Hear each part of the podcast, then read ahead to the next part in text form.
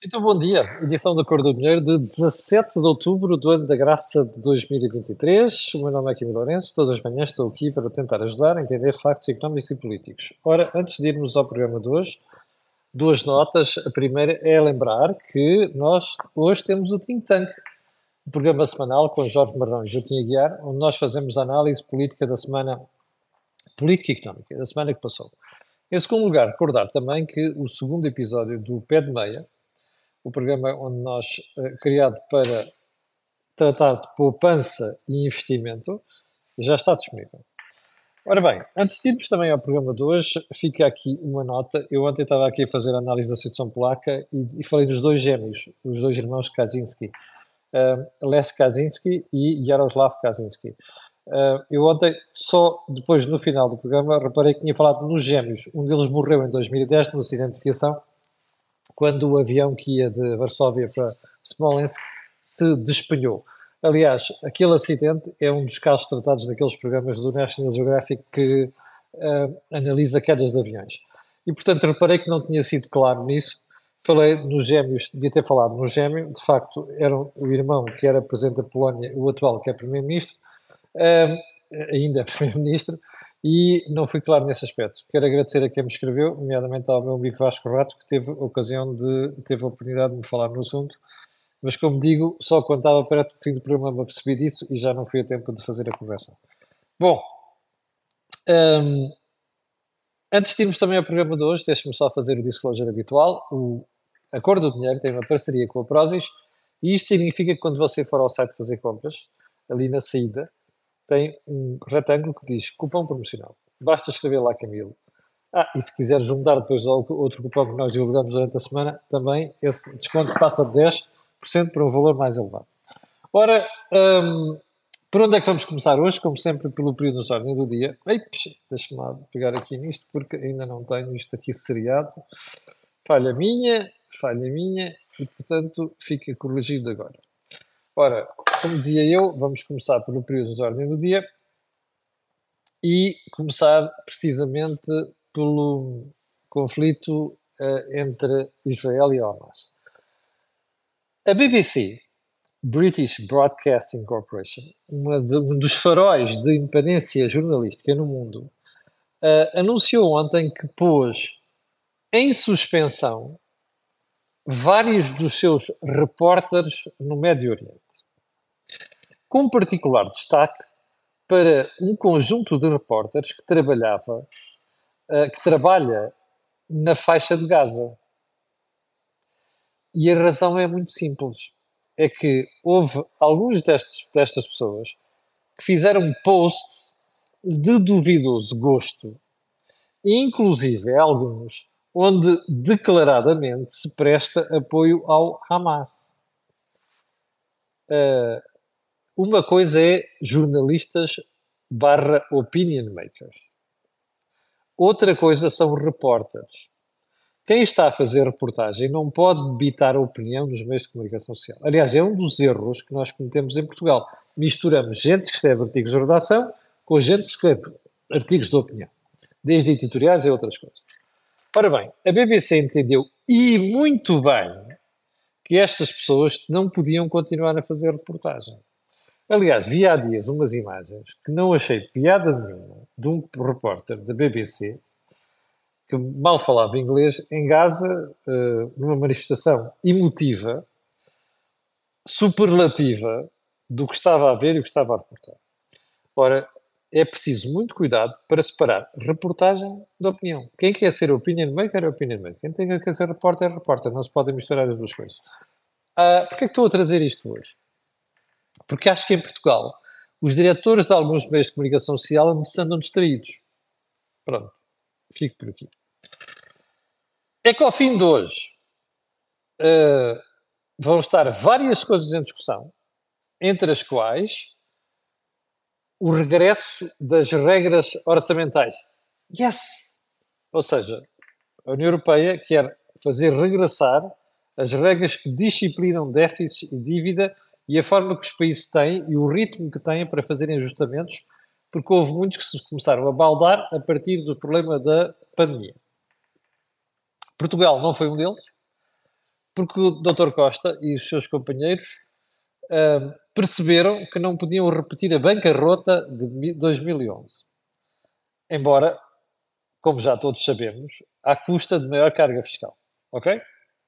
Mas não é que ao fim de hoje também vais discutir a presidência do Banco Europeu de Investimentos. E com muita probabilidade vamos assistir a um trade-off entre a França e a Espanha, porque a França quer uma determinada instituição da União em Paris e a Espanha quer a presidência do Banco Europeu de Investimentos para a senhora Nádia Calvinho, que é vice-presidenta primeira e para os assuntos económicos. Um, vai, vai ser interessante ver este um, dá-me cá isto que eu dou-te aquilo, scratch my back, I'll scratch yours. Um, no Ecofin. No Ecofin, nas próximas semanas, que eu não sei se isto vai ficar desenvolvido hoje. Uh, também em relação às regras orçamentais, com muita probabilidade não vai ficar nada decidido, porque a Espanha está a arrastar, a, a encanar a perna arranque, como costuma dizer. A Espanha é um dos países que não está interessado em, em que as regras regressem, tem as finanças públicas num, num mess completo, num, num molho de brócolos, e a França também e a Itália também. Uh, ponto seguinte: o monumental disparate do camarada Paddy Cosgrave, como sabe, é o dono e principal promotor da Web Summit, ontem. Eu tenho muitas dúvidas quanto a certos posicionamentos de Paddy Cosgrave. Sobretudo porque é um tipo muito estilo politicamente correto. Qual é o problema dos tipos politicamente corretos? É quando tentam ser excessivamente politicamente corretos em que um dia cai-lhes a pedra no pé. Ontem caiu a pedra nos dois pés de Paddy Cosgrave. Porquê? Resolveu perorar na rede social Twitter, perdão, X ou lá o que é, sobre o problema entre Israel e o Hamas. E declaradamente fez declarações contra Israel. Isto foi, como disse, na rede X. E então, ao fim de praticamente duas horas, havia um manancial de reações, muitas delas desgraçadamente contra Paddy Cosgrave. Mais, pessoas que iam, estavam a pensar vir a Lisboa para a Web Summit e que agora lhe fizeram o gesto do Bordal Pinheiro. Mais, houve mesmo empresas que declararam que não vão estar presentes na Web Summit mais, a uma certa altura, o assunto ganhou ainda mais peso. Eu comecei a receber estas mensagens ontem por volta das quatro da tarde, quatro, cinco da tarde, um, e pensei assim: bom, vamos ver se isto escala. E escalou mesmo. De repente já eram dezenas as empresas que diziam que não iam estar presentes, e a coisa ficou mais preta quando o embaixador Dora Shapiro, de Israel, veio dizer que Israel ia boicotar um, a presença na Web Summit. Bom, eu espero que o camarada Paddy Cosgrave, que deve estar a perder, deve estar a olhar para o assunto e ver assim, vou perder uns quantos milhões, uh, aprenda alguma coisa com o disparate que cometeu. Uh, não é muito boa ideia andar a misturar negócios e política, sobretudo quando se toma uh, take sides, não é? Toma-se partido, é assim que se diz em português, toma-se partido, e nomeadamente daquela forma. E já agora, regressar a uma história que fala, falámos aqui ontem muito para que eu não tinha lido, como se recorda, o manifesto daqueles camaradas todos de extrema-esquerda, um, e aqui, eu, aliás, eu dediquei hoje o meu artigo no Jornal de Negócios uh, sob o título uh, Os eufemismos da extrema-esquerda. Eu ontem depois fui ver aquilo e uma das coisas que comecei por ver foi uh, o número de... Uh, não, as pessoas, que, os mais significativos faziam parte daquele manifesto eu vou-lhe recordar aqui Fernando Rosas, Manuel Loff, Bloco de Esquerda, tudo, Alma Rivera, PCP, André Freire, da zona também da extrema-esquerda, Isabel do Carmo, olha Isabel do Carmo, lembra-se Isabel dos mais velhos, lembra-se Isabel do Carmo, Carlos Antunes, gente que andou a lidar com bombas nos anos 70, sim, bombas, atentados à democracia, pronto. Bruno Dias, PCP, José Soeiro, Bloco de Esquerda, Pilar Del Rio, que havia de ser, Maria do Céu Guerra, enfim, tudo gente muito recomendável, como eu digo. O que eu achei interessante daquela história toda foi uma das afirmações, das passagens do manifesto, dizia que a afirmação da paz passa por respeito dos direitos dos palestinianos, com a criação do Estado Livre da Palestina. Eu só gostava de perguntar este, esta fauna. Imaginem que Portugal tem um lado um território que diz assim: Eu não reconheço a existência de Portugal, do Estado de Portugal.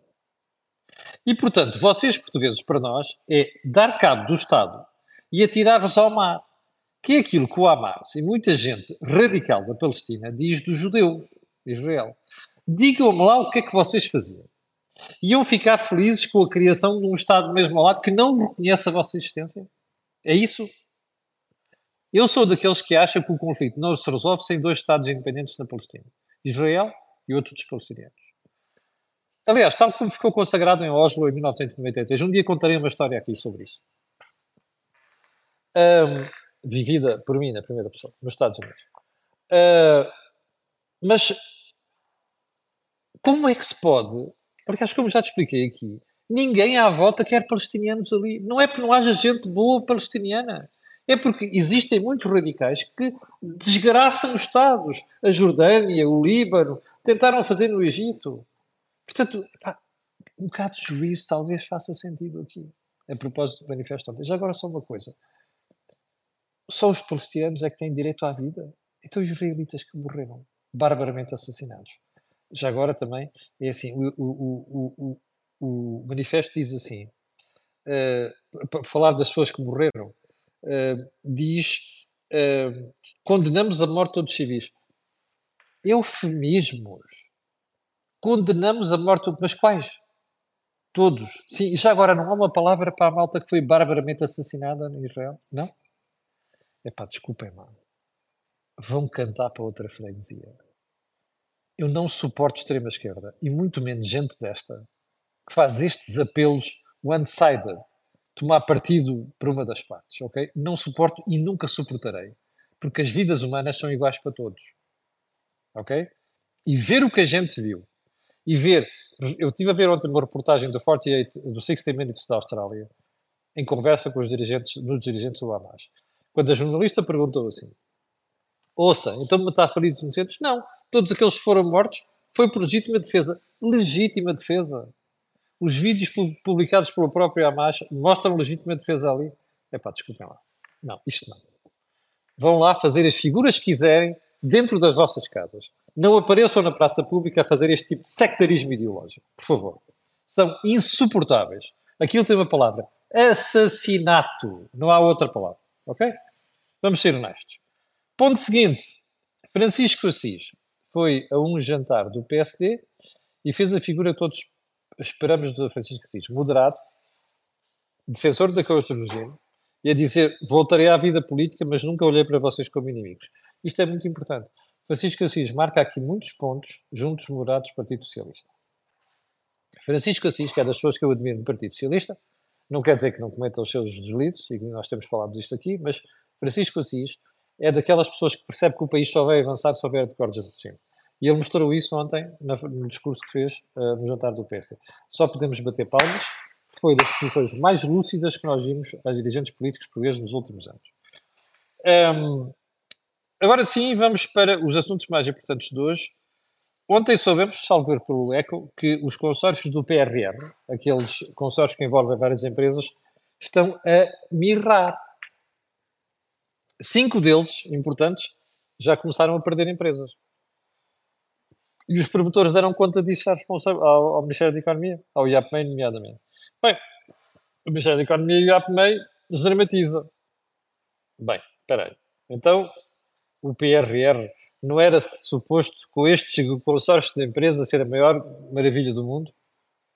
Por que, as empresas estão a sair? Talvez valha a pena, valha a pena, pena pensar nisto em vez de estarmos a desdramatizar, porque alguns dos casos já foram consórcios de empresas importantes que saíram de lá. Eu acho que era bom meditar nisto e perceber o que é que pode estar mal, não é?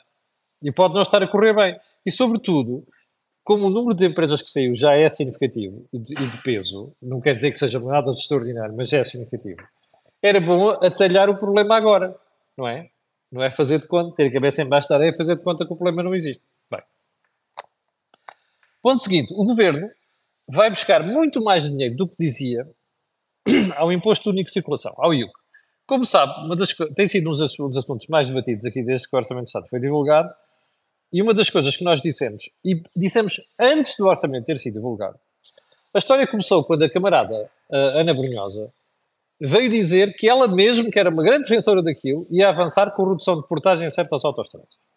E nós explicámos aqui várias vezes porque é que era um erro fazer aquilo daquela maneira e porque é que as pessoas acham que reduzindo portagens para o interior vai resolver o problema da interioridade e da falta de pessoas e da fuga de pessoas. Não vai nada, pelo contrário, até pode acelerar. Mas sobre isso, essa parte pode acelerar, um dia voltaremos aqui a essa conversa.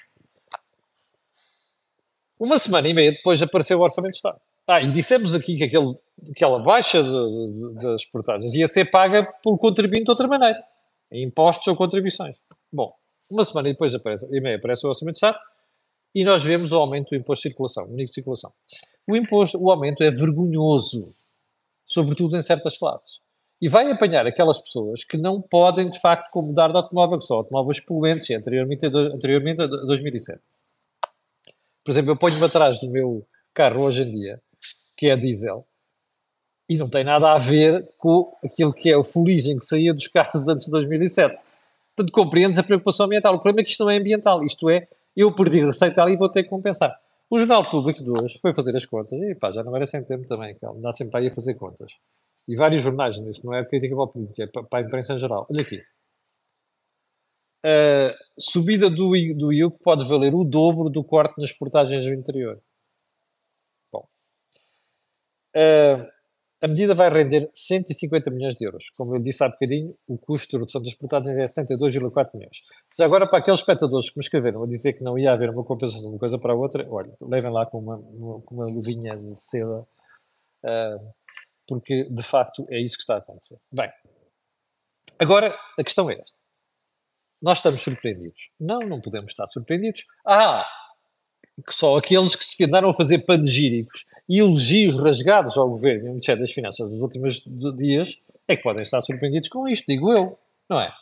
Porque isto faz parte daquela série. Os impostos baixam em 2024. Realizado por Fernando Medina e produzido por uh, António Costa. Bom, a resposta está aqui. O governo não perde uma para aumentar impostos. Não sejam ingênuos. Ou então não sejam freteiros. Há duas classes, os ingênuos e os freteiros. Ok? Porque assim, baixou-se o IRS, mas como precisa daquela receita, e vamos perceber a seguir porquê, vai-se buscar o outro lado, aos impostos indiretos. E às taxas das contribuições e coisas deste género. Portanto, isto faz parte dessa série. Não há aqui milagres, não há aqui surpresas, não há ingênuos. Convinha que a malta percebesse isto e denunciasse isto. Bom, já agora, nesta matéria também, aos poucos vão aparecendo as surpresas. Lembra-se que o governo anda para aí com uma grande conversa sobre uh, acabar com a tributação dos não residentes, não é? Eu, por acaso, a semana passada não tive aqui tempo, mas o Jornal de Negócios foi ouvir uma série de especialistas e a esmagadora maioria daqueles especialistas disseram que aquilo não serve para nada. Pelo contrário, até vai acabar por prejudicar. Bom, isto só confirma duas coisas. Em primeiro lugar, o Primeiro-Ministro move-se sempre pelas sondagens. E, e, a política fiscal portuguesa é determinada em função dessas sondagens. O que já de si é lamentável. Aliás, é deplorável, é é o adjetivo. Porque quer dizer que quem quer vir para Portugal, ou quem olha para Portugal e para o sistema fiscal, diz assim: bom, deixa-me lá ver qual é a tendência das sondagens. Ah, então vai mudar este e vai mudar aquele imposto. Percebe? Os impostos deviam ser daquelas coisas que não mudam como quem muda de camisa. O grande sucesso da Holanda, que há muito idiota que critica em Portugal, é exatamente esse. É a estabilidade fiscal. Você vai lá e aquilo, aquilo morre de velhice. Os impostos e a estrutura fiscal morre de velhice. Bom, aqui é o contrário. Bem, mas agora vem outra surpresa, não é só os não residentes. Aliás, o Jornal de Negócios trata isso hoje. Eu, deixe-me lá ver se consigo mostrar aqui a manchete do Jornal de Negócios, e faz chegar já o disclosure, é o meu jornal. E aqui está, olha, com a figura do jogador do meu clube, o Di Maria, Ángel Di Maria, e diz assim: uh, o governo acaba com borla fiscal para futebolistas, não é só para futebolistas, devemos dizer, mas enfim, por, facilidade de, título, de manchete, é assim. o que é que o governo está a fazer? Imagina alguém que viveu em Portugal e foi para fora trabalhar. Pá, e ganha uma pipa de massa, é que não são só futebolistas. O que é que o governo criou? Um regime em quem vem para cá só pagava IRS sobre 50% desse valor. Bom, esta regra muda agora. Bom, porquê é que estão aqui futebolistas? Porque alguns deles estavam em Portugal, como é o caso de Di Maria, tiveram cá, a ventania é muito grande, como se ouviu agora pelo barulho, uh, tiveram cá a jogar, foram para fora e agora voltaram, e portanto tinham uma borla fiscal muito grande. O governo decidiu terminar com isto. Você perguntará assim, olha, isto é justo? Bem, se você quiser dizer assim, é, não é por causa de futebolistas, atenção, é, justo porque era uma, era uma situação desigual entre portugueses e quem vinha de fora, mas não é só quem vem de fora, até podem ser portugueses que foram para fora trabalhar e agora querem voltar. Aliás, alguns fizeram isso. Qual é o drama disto? É que depois vai apanhar tudo. A malha é tão larga, perdão, a malha é tão fina que vai apanhar tudo. E portanto, agora imagina alguém que se Portugal foi para fora está a ganhar, ganhar uma tipa de massa, mas é muito bom. E nós precisamos dessa pessoa aqui. Quando ela voltar, vai pagar. Quando ela voltar, se voltar, eu desconfio que a gente já não volta porque vai pagar uma fortuna em, em IRS, percebe? Portanto, é isto que nós estamos a fazer. Aos poucos, vamos montando os tijolinhos aqui e ali, o murinho, que era pequenino, começa a crescer. Um dia temos um paradão. E um paradão de quê? Bloqueio fiscal. É isto que a gente quer, certo? Portanto, estamos a dificultar a importação de cérebros, de pessoas com talento, de pessoas com dinheiro até, não é? E que sabem criar riqueza. Esse é que é o ponto. Sabem criar riqueza. Mas como você sabe, socialistas, bloquistas e comunistas odeiam riqueza. Quer dizer, não odeiam. É só olhar para o Robles e perceber isto. Ah, olhar para o património imobiliário do PCP e perceber isso, não é? Uh, uh, faz o que eu digo, não faças o que eu faço, não é? É isso. Mas pronto, a ideia é cair em cima de tudo que é riqueza. Bom, é o que a malda está a fazer. A, a médio prazo que isto vai ter custos é o que vai. Independentemente, independentemente dos futebolistas que aproveitam aquilo ou não. Bom, ponto seguinte este assunto tem barbas. E nós já o comentámos aqui várias vezes. Há uns dois anos, a camarada Mortágua, no Parlamento, resolveu levantar a isenção de DIMI aos edifícios das portagens da EDP. Das barragens, perdão, portagens, barragens da EDP. O governo, na altura, o Bloco dormia com o PS, ficou muito incomodado e tal, vai fazer uma de que vamos ver e não sei quantos, e instruiu a doutora Helena Borges, diretora-geral dos impostos, a mandar investigar o assunto, e a coisa nunca arrancou. E de vez em quando o bloco voltava ao assunto. Bem, eu já lhe contei aqui, já lhe contei aqui, há um ano, salvo há um ano, que eu sabia que a orientação da Direção-Geral dos Impostos da Universidade Tributária era não tributar as barragens, os imóveis das barragens, associados às barragens e disse-lhe que o governo não estava feliz com aquilo. Não sei se há, há de haver espectadores aí que se lembram disto de certeza. Nos meses seguintes comecei a ouvir o contrário. Não, não, não. Afinal, a autoridade tributária acha que aquilo deve ser. Bullshit. A prova mais evidente é que não aconteceu nada nos últimos, no último ano. Não passou nada. E não passou nada porquê? Porque a autoridade tributária uh, olhou para aquilo e diz assim: olha, aqui há um risco muito grande. Qual é esse risco? É de que isto venha a parar entre os tribunais e a coisa fique preta para a autoridade tributária. Bom, o atual secretário de Estado, Nuno Félix, que é uma pessoa muito, muito, eu, eu, ia dizer de graxinha, mas não vale a pena, porque é, é ofensivo. Mas o secretário de Estado, Nuno Félix, que era foi, adjunto do Mendonça Mendes, do Farinhas Massas número 2, quando ele era secretário de dos Impostos, e que já esteve aqui nos programas da Cor do União Corporate Business, e que faz tudo o possível por tributar tudo quanto mexe. Ele acha que se deve tributar tudo quanto mexe. Até tentou fazer demagogia aqui com a taxa média do, do IRS, não sei se lembra, que depois teve a dita resposta nesse, nesse programa. O Estado de Nuno Félix acabou de decidir mandar um despacho para a AT Primeiro tinha feito um em fevereiro deste ano. História está no público de hoje. Está muito bem contada. Parabéns ao público. Uh, em fevereiro, Nuno Félix mandou ao tributar, tributar e tributar mesmo os edifícios. Das barragens. Bom, esse é dívida. A autoridade tributária tem estado a arrastar aquilo. E o Estado ficou incomodado e agora faz um novo despacho a dizer para dar andamento àquilo. Bom, mas agora o que interessa ver aqui é o que é que está por trás disto. Repare uma coisa. Eu não conheço a autoridade tributária com uma instituição em que não faz alguma coisa por corrupção. Estilo, é para alguém foi lá pagar os gajos para não avançarem com o processo. Nada disso. O que a autoridade tributária está a tentar fazer é defender o contribuinte. E eu vou-lhe explicar porquê. explicar porquê. Porque isto é tão duvidoso, porque há uma decisão de 1980, e o público explica isto muito bem, que dizia que um, os imóveis associados às barragens são do domínio público. As barragens estão concessionadas, não são da EDP e de outros operadores. Aliás, a EDP vendeu aquilo à AGI. As barragens não são da EDP nem dos operadores, estão concessionadas. E o que a decisão de 1980 diz é que estes edifícios, estes imóveis, fazem parte do domínio público, porque elas são do Estado. Bom, então se é assim, que sentido é que faz tributar? Bom, mas depois houve uma, uma, decisão um bocado estranha, em 2016, a dizer que era o contrário. Bom, o que é que a tributária tem medo? Se avançar com isto, os operadores vão processar o Estado. Era o que eu faria se tivesse lugar da EDP, da AGI, desta, desta malta toda. Porque repara, as decisões são contraditórias e mais, aquilo não é deles, as barragens não são deles, são concessões. E a concessão reverte para o Estado ao fim de alguns anos, como qualquer biscareta sabe. Bom, o doutor Nuno Félix, que tem esta coisa de buscar, como ele dizia quando foi para o Estado, cobrar impostos é cumprir abril. É pá, corrai com parta. Desculpem a expressão. Não sei o que é que cobrar impostos tem a ver com cumprir abril. Bom, agora vem com esta. Eu vou-lhe explicar porquê. Porque o governo tem um se acorrona todo com o Bloco de Esquerda e com o PCP. E embora não estejam no governo com eles, o governo faz o possível por não deixar o flanco, ou seja, o rabito à mostra, que é para não levar com uma pica de uma seringa. Está a perceber? E isto é a política fiscal em Portugal neste momento. Não é por critérios de justiça. É como é que me dá jeito a mim. Ora, desculpem, mas isto, além de ser vergonhoso, é preocupante para o país.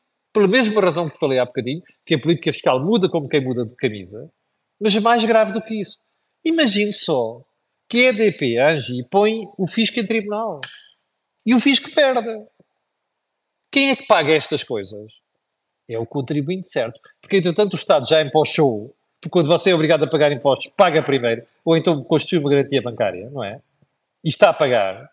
E, portanto, o Estado utiliza o dinheiro e a seguir que se lixe quem vem a seguir. Mas depois quem vem a seguir, que há de ser o próximo governante, se levar com uma coisa destas em cima, oh, oh, quem é que vai pagar? Você! Percebe? Portanto, eu tenho de bater palmas à doutora Helena Borges, que tem estado a resistir a estas coisas, e tenho de fazer isto ao secretário de Estado Nuno Félix, que além de ser um freteiro incrível, é esta, esta extrema-esquerda que manda no governo hoje em dia, Percebe? Está a pôr em risco aquilo que é a sorte do contribuinte. Pronto. E chegamos ao final do programa de hoje, 6.200 pessoas em direto. Quero agradecer a estas pessoas e quero. Está uma ventania desgraçada lá fora. Quero pedir a estas pessoas eh, que estão a ver e outras que vão ver que o que peçam colocarem um gosto, fazerem partilha nas redes sociais e subscreverem o canal. Está a ver porquê, não está? Aquilo que houve aqui não houve em mais sítio nenhum até às 17h30 com o Jorge Marrão e Joaquim Guiar e Mi Mabo até amanhã às 8 da manhã. Muito obrigado.